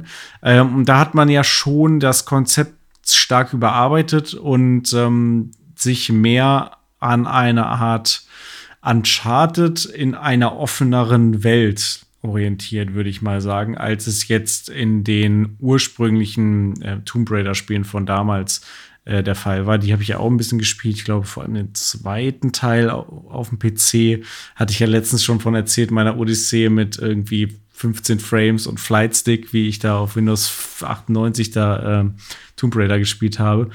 Ähm, da sind die neuen Spiele natürlich viel moderner und orientieren sich ähm, ein Stück weit an Uncharted, was die Action angeht, was lustig ist, weil Uncharted ja sich mehr oder weniger an, an Tomb Raider orientiert hat, ähm, vom ganzen Setting her und auch so ein Stück weit vielleicht vom, vom Gameplay und dem Aufbau. Ähm, aber da haben sie sich so ein bisschen gegenseitig befruchtet. Wie stehst du zu der Tomb Raider-Serie? Weil da kamen ja jetzt dann schon mehrere Spiele wieder raus. Ich habe die gar nicht Genau, mehr es sind mittlerweile drei. Also 2008 Shadow of kam the Tomb Raider kam doch noch irgendwie. Genau, 2008 kam das letzte Tomb Raider quasi äh, aus der alten Reihe sozusagen. Also das war Tomb Raider Underworld. Und dann gab es fünf Jahre lang Pause und dann kam das erste Reboot Tomb Raider, also Tomb Raider. Und 2015 gab es dann Rise of the Tomb Raider und 2018 dann Shadow of the Tomb Raider. Und ähm, ich habe keines der drei selbst gespielt. Ich habe ähm, damals äh, für Pixelburg TV mit Con einen Beitrag zu dem 2013er Tomb Raider Reboot gemacht. Da ist sie ja auf der Insel Yamatai äh, unterwegs und ich weiß noch, dass Con ähm, das sehr cool fand damals und ähm, das echt ein solides Spiel war und das also es ist natürlich jetzt nicht mehr so wie das allererste Tomb Raider und dass man da ähnliche äh, Emotionen wahrscheinlich verspürt wie früher, aber es hat auf jeden Fall Lara Croft ähm, ordnungsgemäß, sage ich mal, in die in die Jetztzeit überführt. Und ähm, man hat nicht mehr so sehr in diese ganze Tomb Raider, The Angel of Darkness, Tomb Raider Underworld ähm, Geschichte rumgestochert, die doch irgendwie ja am Ende auch nicht mehr so viele äh, Leute angesprochen hat. Und ähm, hier war es dann wirklich so, dass äh, Lara Croft ähm, sehr verletzlich wurde und es sehr ähm, ernsthaft wurde plötzlich und man hat auch jeder Sturz hat hat sich schmerzhaft angefühlt ziemlich und so. gory und blutig auch ja genau und das ja. das war eigentlich ein sehr cooler Ansatz den den viele gemocht haben und es wurde dann halt schon immer mehr unchartiger und immer also es gab immer mehr Explosionen und wurde immer äh, ein bisschen krasser aber das ist irgendwie okay gewesen. Aber vor allem dieser, dieses erste Reboot war, war wichtig, glaube ich, für diese Reihe und ähm, hat, hat dem Ganzen gut getan. Definitiv. Ähnliches könnte man auch sagen über ein Spiel, wo man jetzt auch wieder diskutieren kann, ist das ein Reboot oder ist es einfach nur eine Fortsetzung? Und zwar ist es Resident Evil 7. Und ich meine, es ist nun mal der siebte Teil der Reihe. Insofern ist es schon eine Fortsetzung und es lag jetzt auch nicht unendlich viel Zeit zwischen Teil 6 und Teil 7. Aber mit Teil 7 hat man sich eben doch in eine andere Richtung orientiert. Zum einen hat man die Perspektive gewechselt. Man ist jetzt auf die Ego-Perspektive gegangen. Das ist ja dann Novum gewesen für die Serie. Und ähm, man hat sich auch losgesagt zu einem großen Teil von diesem Bombast, Michael Bay-mäßigem Action-Geballer, was irgendwie ein Resident Evil 6 war und auch Resident Evil 5 äh, kam ja schon nicht mehr so gut an. Ähm, und mit Resident Evil 7 hat man wieder ein Spiel rausgehauen, wo, ja, wo man Resident Evil sozusagen wieder zurück auf die Landkarte gebracht hat. Man hat da was Bahnbrechendes rausgebracht. Es war Ego-Horror, es war wieder mehr so Herrenhaus-mäßig da in diesem äh, Hillbilly-Sumpf mit dieser Familie. Ähm, man hatte VR als potenzielle Spielmöglichkeit. Ähm, also da ging Resident Evil wieder so richtig durch die Decke, wo das Interesse ähm, davor eher abgenommen hat. Ja, man hatte viele Resident Evil Spin-offs zwischendurch auch, hier diese Revelations-Geschichten und sowas, äh, die halt auch nicht, obwohl ich bin mir gerade gar nicht sicher, ob Revelations dazwischen kam, ist auch egal. Aber ähm, man hatte mit Resident Evil 4 halt diesen riesigen Hit, dann mit Resident Evil 5 was, was so halb funktioniert hat. Es hat seine Fans, es hat seine Verteidiger, aber die große Masse fand es halt doch eher nicht so geil. Und Resident Evil 6 war dann eher der Griff ins Klo. Und auch wenn das jetzt kein Reboot ist, was äh, den Namen nochmal auch zurücksetzt auf einfach nur Resident Evil. Ich glaube zumindest die Leute, die daran gearbeitet haben, haben einmal gerebootet und ihren Kopf zurückgesetzt und gesagt, okay, wir müssen einmal hier äh, blank ziehen und ein leeres Blatt Papier auf den Tisch legen, weil so wie die letzten zwei Spiele gelaufen sind, so kann das nicht weitergehen. Und ähm, Resident Evil 7 ist dann eher wieder ein, äh, ne, die Skalierung ist kleiner geworden, man ist in einem Haus eher und nicht äh, in einer ganzen Stadt und man hat keine ähm, Maschinengewehre ohne Ende und keine Raketenwerfer mehr oder sonst irgendwas, sondern man ist eben wirklich in einem creepy Haus unterwegs und ähm, ja, das ist schon, äh, schon, schon in irgendeiner Form ein Reboot und ein sehr gutes. Das nächste Reboot, ähm, das hast du sehr, sehr gerne gespielt. Deswegen bin ich mal gespannt, wie du das hier beschreiben wirst. Ja, es geht um Doom. Doom 2016 äh, ist ein Spiel, was ich unfassbar gerne gespielt habe. Ein richtig guter Shooter, der einerseits oldschool war, andererseits sich aber auch total fresh und neu angefühlt hat. Und ähm, die, äh, die Gap sozusagen zwischen dem letzten richtigen Doom-Spiel und äh, diesem Doom ist auch riesengroß, weil äh, das letzte große Doom, was wirklich rauskam, war eigentlich Doom 3 und das kam 2004 raus. Und zwölf Jahre später kam dann erst Doom 2016 raus. Ähm, lässt sich auch ein Stück weit erklären. Es war nämlich ein Doom 4 in Entwicklung ganz lange Zeit, ähm, was aber dann irgendwann gecancelt wurde, weil es den eigenen Ansprüchen nicht genügt hat und weil man da irgendwie nicht auf den grünen Zweig gekommen ist mit diesem Spiel. Und dann hat man was gemacht? Man hat es gerebootet und hat einfach mal von vorne angefangen und hat äh, Doom rausgebracht, was dann auch wirklich nur Doom hieß und äh, allgemein als Doom 2016 aufgeführt wird, um eben die Verwechslung zum Original Doom ähm, der, der aus dem Weg zu gehen ein unglaublich guter Shooter. Also ähm, grafisch war es richtig geil. Es hat sich flüssig gespielt, richtig freshes Gunplay, richtig schnell und zackig. Die Kämpfe haben Spaß gemacht. Ähm, es war, ja, es war einerseits irgendwie neu und schnell, andererseits aber auch oldschool, weil man musste wieder Medipacks einsammeln und Rüstung einsammeln und äh, es hat sich schon ein bisschen gespielt wie die alten Spiele, aber dadurch, dass man sowas so lange nicht gespielt hat, eben auch schon wieder neu, weil zu dem Zeitpunkt, als das rauskam, gab es so Shooter kaum. Ähm, da gab es halt irgendwie Call of Duty und Battlefield und vielleicht irgendwo noch ein Halo, aber nichts davon hat sich so gespielt, wie sich Doom dann gespielt hat. Und es war ein richtig, richtig guter Shooter, der mir mega Bock gemacht hat. Und auch die Story fand ich irgendwie cool und weird und lustig irgendwie auch, ähm, obwohl alles auch so, so bloody und gory war. Der Soundtrack war fett. Ähm, und mit Doom Eternal hat das Spiel auch einen Nachfolger bekommen, der auch sehr, sehr gute Wertungen eingeheimst hat. Habe ich auch schon angespielt, liegt seit Monaten auf meiner Festplatte und wartet darauf, irgendwann mal weitergespielt zu werden. Ist, glaube ich, auch ein sehr geiles Spiel. Bin ich aber irgendwie einfach noch nicht so richtig dazu gekommen, das, äh, das durchzuspielen. Werde ich aber noch nachholen. Hast du Doom 2016 auch gespielt? Ja, aber nicht sehr weit. Also ich habe es sowohl auf der, was habe ich denn das? Ich glaube auf der PS4 habe ich es gespielt. Mhm. Ähm, und auf der Switch habe ich es mir damals auch gekauft, als es auf der Switch rauskam. Und ich habe es relativ äh, lange gespielt, aber es war mir auch echt, äh, muss ich sagen, es war sehr schwer. Ähm, und ich habe viele, also vielleicht habe ich es auch nie richtig gespielt, dass ich irgendeine Mechanik nicht äh, perfekt genutzt habe. Aber ich musste viele Arenen, sage ich jetzt mal, äh, sehr oft machen und dann habe ich es doch irgendwann weggelegt. Ähm, ich erinnere mich dann an diese Wüsten, obwohl es wahrscheinlich alles Wüste und Mars und so, ne? Wüste, Aber, Mars, Lava, alles. Ja, genau. Ja. Aber man kommt ja irgendwann zum ersten Mal raus, sag ich mal. Und das war dann so die Stelle, wo ich immer gesagt habe, wow, das ist schon echt knackig. Ja, ja, war, war knackig, ja. ja. Hm. Ja, cool. Kommen wir mal von Doom, von einem Alien-Shooter, sag ich mal, obwohl es ja ein Höllenshooter, zu einem äh, Alien-Shooter, nämlich XCOM Enemy Unknown von 2012. Das hat seinen Vorgänger nämlich schon 1994 gehabt und da hieß es noch UFO Enemy Unknown. Mhm. Unknown. Das ist ein taktisches, ähm, ja, ein taktischer Schu taktisches äh, Taktik-Shooter. Ja, ein Taktik-Shooter. Nur, dass man halt wirklich nicht äh, die einzelnen Personen äh, steuert und selber irgendwie äh, zielt oder so, sondern. Ja, so ein bisschen Strategiespielmäßig. Ja, Strategiespiel, Brettspielmäßig ja. so. Es ging dann nämlich von UFO, Enemy Unknown, zu XCOM. Terror from the Deep und das spielte dann nämlich nicht mehr ähm, an, an Land, wo man gegen Aliens gekämpft hat, sondern äh, unter Wasser, wo man dann halt auch unter Wasser so Basen äh, aufbauen musste.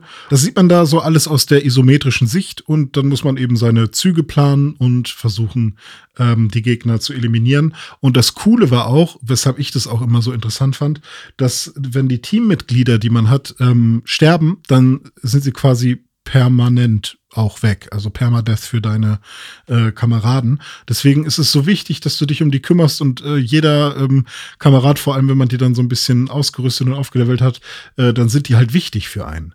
Und ähm, man will die nicht verlieren. Und das ähm, ja, erzeugt halt so High Stakes. Man, man will halt, dass, äh, dass es so weitergeht mit, mit, mit dem Team und ähm, man will halt niemanden verlieren. Und das war ganz cool. Und irgendwann kam dann eben dieses Reboot ähm, XCOM Enemy Unknown Unknown, was dann quasi ein Mix ist, also XCOM Terror from the Deep und UFO Enemy Unknown. Und das war dann auch direkt ein Hit. Ich habe XCOM nicht gespielt. Ich habe aber ein Spiel gespielt, was ursprünglich, glaube ich, mal ein bisschen ähnlich funktioniert hat wie XCOM. Und zwar Fallout. Äh, Fallout äh, ist nämlich auch ein Spiel, was auf unserer Liste steht, was ein Reboot bekommen hat, auch wenn quasi wieder eine Zahl hintersteht und es sozusagen eine Fortsetzung ist. Eigentlich ist es das nicht wirklich. Denn Fallout 2, was eben auch eher so eine Art ähm, ja, Taktik-RPG Top-Down-mäßig war, kam 1998 raus und hat seinen Nachfolger Fallout 3 dann im Jahr 2008 bekommen. Also zehn Jahre dazwischen und eben auch ein ganz neuer Entwickler. Bethesda hat sich die Lizenz dann ja gekrallt und äh, hat das Spiel weitergeführt. Bei Fallout 2 war es noch Black Isle Studios, die das entwickelt haben. Ähm, und hat das Spiel eben zu einem Third-Person-RPG-Shooter gemacht. Also ganz anders, als es vorher war. Und eben auch ein richtig, richtig gutes Spiel rausgehauen. Genre definierend könnte man fast sagen. Also ist ja eines der größten, bekanntesten Befester Rollenspiele, die eben auch eine ganze Reihe dann mit begründet haben, wo, also natürlich gibt es noch die Elder Scrolls-Reihe, aber mit Fallout hat man dann ja auch mit Fallout New Vegas und Fallout 4 äh, noch zwei starke Spiele nachgeschoben, die auch diesem Stil dann treu geblieben sind, den sie 2008 eingeführt haben. Und äh, Fall, wie heißt nochmal das Online-Ding? Fallout. Achso, Fallout 76, ja, genau. Und Fallout Shelter gibt es auch noch. Ja, stimmt, Fallout Shelter, aber das ist so ein Smartphone-Ding. Fallout ja, genau. 76 ist jetzt, glaube ich, nicht ganz so geil angekommen. Da gab es, glaube ich, ähm, diverse Probleme, da wollen wir jetzt nicht drauf eingehen, aber mit Fallout 3 hat man die Serie schon richtig, richtig gut gerebootet und äh, zurück auf die Landkarte geholt. Ich zum Beispiel hatte vorher von Fallout noch gar nichts gehört, bevor Fallout 3 dann rausgekommen ist, weil ich die damaligen Spiele gar nicht mitbekommen habe. Also ich glaube, die Lizenz ist durch Fallout 3 viel größer geworden, als es vorher jemals, jemals gewesen ist. Ähnlich vielleicht auch bei Deus Ex, weil ich ähm, kannte Deus Ex äh, vor Human Re Revolution auch nicht und musste mir dann erstmal äh, anlesen, was, was war denn Deus Ex vorher. Und äh, ich weiß nicht, wie es dir ging. Du hast es ja gespielt, oder? Deus Ex Human Revolution? Ja, genau. Ich habe Deus Ex Human Revolution gespielt und ein bisschen auch den Nachfolger, von dem ich den Namen gerade ganz Mankind Divided. Mankind Divided, richtig, genau. Die habe ich beide ein bisschen gespielt, äh, Human Revolution, aber mehr. Da war ich gerade so in meiner meiner Cyberpunk-Phase, wo ich das alles so richtig aufgesaugt habe, wo ich irgendwie Blade Runner geguckt habe und William Gibsons Neuromancer gelesen habe. Und Syndicate. Ähm, Syndicate, stimmt. Auch ein Spiel, was äh, auch eher so ein Taktik-Shooter damals war am PC, was sie dann als Ego-Shooter nochmal rausgebracht haben vor einigen Jahren zur 360-Zeit, der aber, glaube ich, auch indiziert war. Deswegen sagen wir auch nicht, ob er gut oder schlecht ist. Deus Ex jedenfalls 2000 rausgekommen, schon der erste Teil. Auch schon, ja, ein Action-Stealth-Roll Rollenspiel, ähm, was dann mit Human Revolution ähm, mehrere Jahre, elf Jahre später, 2011 kam es raus, ne? Äh, elf Jahre später dann seinen Nachfolger bekommen hat, ähm, was quasi auch, ja, also auch da wieder eine Fortsetzung einerseits, ein Reboot andererseits äh, der Serie gewesen ist und auch die Serie eben wieder zurück auf die Landkarte geholt hat, aber sich schon stärker an dem Original orientiert hat. Ist auch ein Stealth äh, Third-Person RPG in aber jetzt einer Open World mehr oder weniger, ähm, die ja eine Cyberpunk-Stadt ist, also so ähnlich wie man es jetzt vielleicht bei Cyberpunk 2077 kennt, ist äh, Deus Ex Human Revolution Spiel, das das eigentlich schon vorweggenommen hat und 2011 schon viel von dem geboten hat. Ähm, Weswegen ich vielleicht auch bei Cyberpunk nie so ganz geflasht war, weil ich irgendwie äh, vieles davon schon ein paar Jahre vorher bei Deus Ex irgendwie aufgesaugt habe und da richtig, richtig drin aufgegangen bin in dieser gelb-gold-schwarzen Cyberpunk-Welt. Ich glaube, bei Human Revolution ging es ja auch sehr viel darum, dass man äh, sich den äh, Weg ähm, wie man eine Mission lösen möchte, selber aussuchen konnte. Also man konnte entweder sehr stealthig wirklich spielen oder eben komplett ohne jemanden wirklich zu schaden oder beziehungsweise zumindest zu töten. Oder man konnte eben auch wie ein richtiger Kämpfer oder wie ein, wie ein richtiger ähm, aggressiver Schütze äh, durch die ähm, ja, durch die Gänge laufen und halt auch sehr aggressiv spielen. Ja, genau. Du kannst dann Stärke leveln und dann zum Beispiel irgendwie einen Container irgendwo hochheben und hinstellen, womit du dann irgendwo draufklettern konntest und durch einen Luftschacht gehen. Du konntest aber auch irgendwie ein krasser Hacker werden, der irgendwelche Türen hackt und dann da irgendwelche Wege auftut.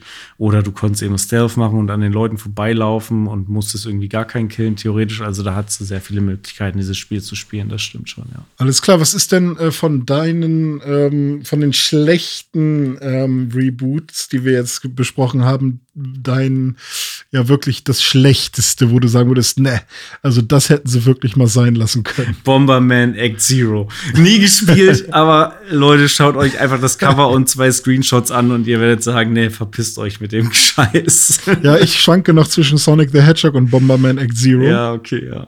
Aber ich glaube, Sonic the Hedgehog hat wahrscheinlich echt noch ein paar nette Level, äh, die man zumindest mal irgendwie spielen kann. Deswegen, ja, da bin ich auch bei Bomberman Act Zero. Und das beste ähm, Reboot, hast du da äh, ein Gefühl, welches du da wählen würdest? Äh, da würde ich sagen Doom, jetzt für mich persönlich, mhm. weil ich persönlich da am meisten Bock drauf hatte auf das Doom 2016 und auch Doom 3 gespielt habe und deswegen auch da so den direkten Vergleich habe, wie sich die Serie entwickelt hat und wo sie jetzt hingegangen ist. Und mit dem Doom 2016 hatte ich einfach unfassbar viel Spaß. Wie ist bei dir? Ich wäre auch bei Doom tatsächlich. Also ich finde Hitman und Doom äh, haben sich super gut gemacht und sind halt wirklich ähm, von von schon sehr guten Spielen mit einer langen Pause dann noch mal zu besonders guten Spielen äh, geworden und vor allem aber ich glaube es ist auch Doom weil Doom hat es, also kein anderes Spiel hat es so gut geschafft, die alte Formel wieder anzuwenden und es so in die Jetztzeit zu bringen und genauso true zu sich selbst zu sein, aber trotzdem modern und, und frisch. Und ich glaube, da hat Doom das mit dem Reboot schon am besten hinbekommen von den Spielen, die wir heute besprochen haben. Definitiv. Ja, also Bomberman Act Zero, nee, nee, nee. Doom, yay, yay, yay. so sieht's aus.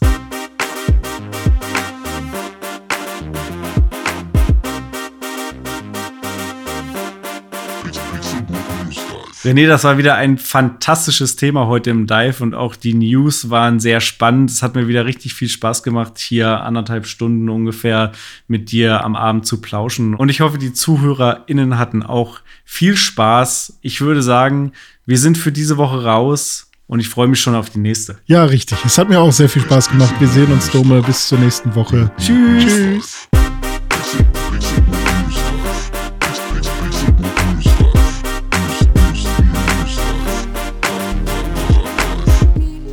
Pixelburg News Dive findet ihr auf Twitter unter @pixelburgnews. Wir freuen uns auf euer Feedback und positive Rezensionen. Mails schreibt ihr an newsdive@pixelburg.de und wenn ihr die Jungs direkt erreichen wollt, nutzt @dizzyweird oder @dominikollmann auf den sozialen Plattformen. Pixelburg.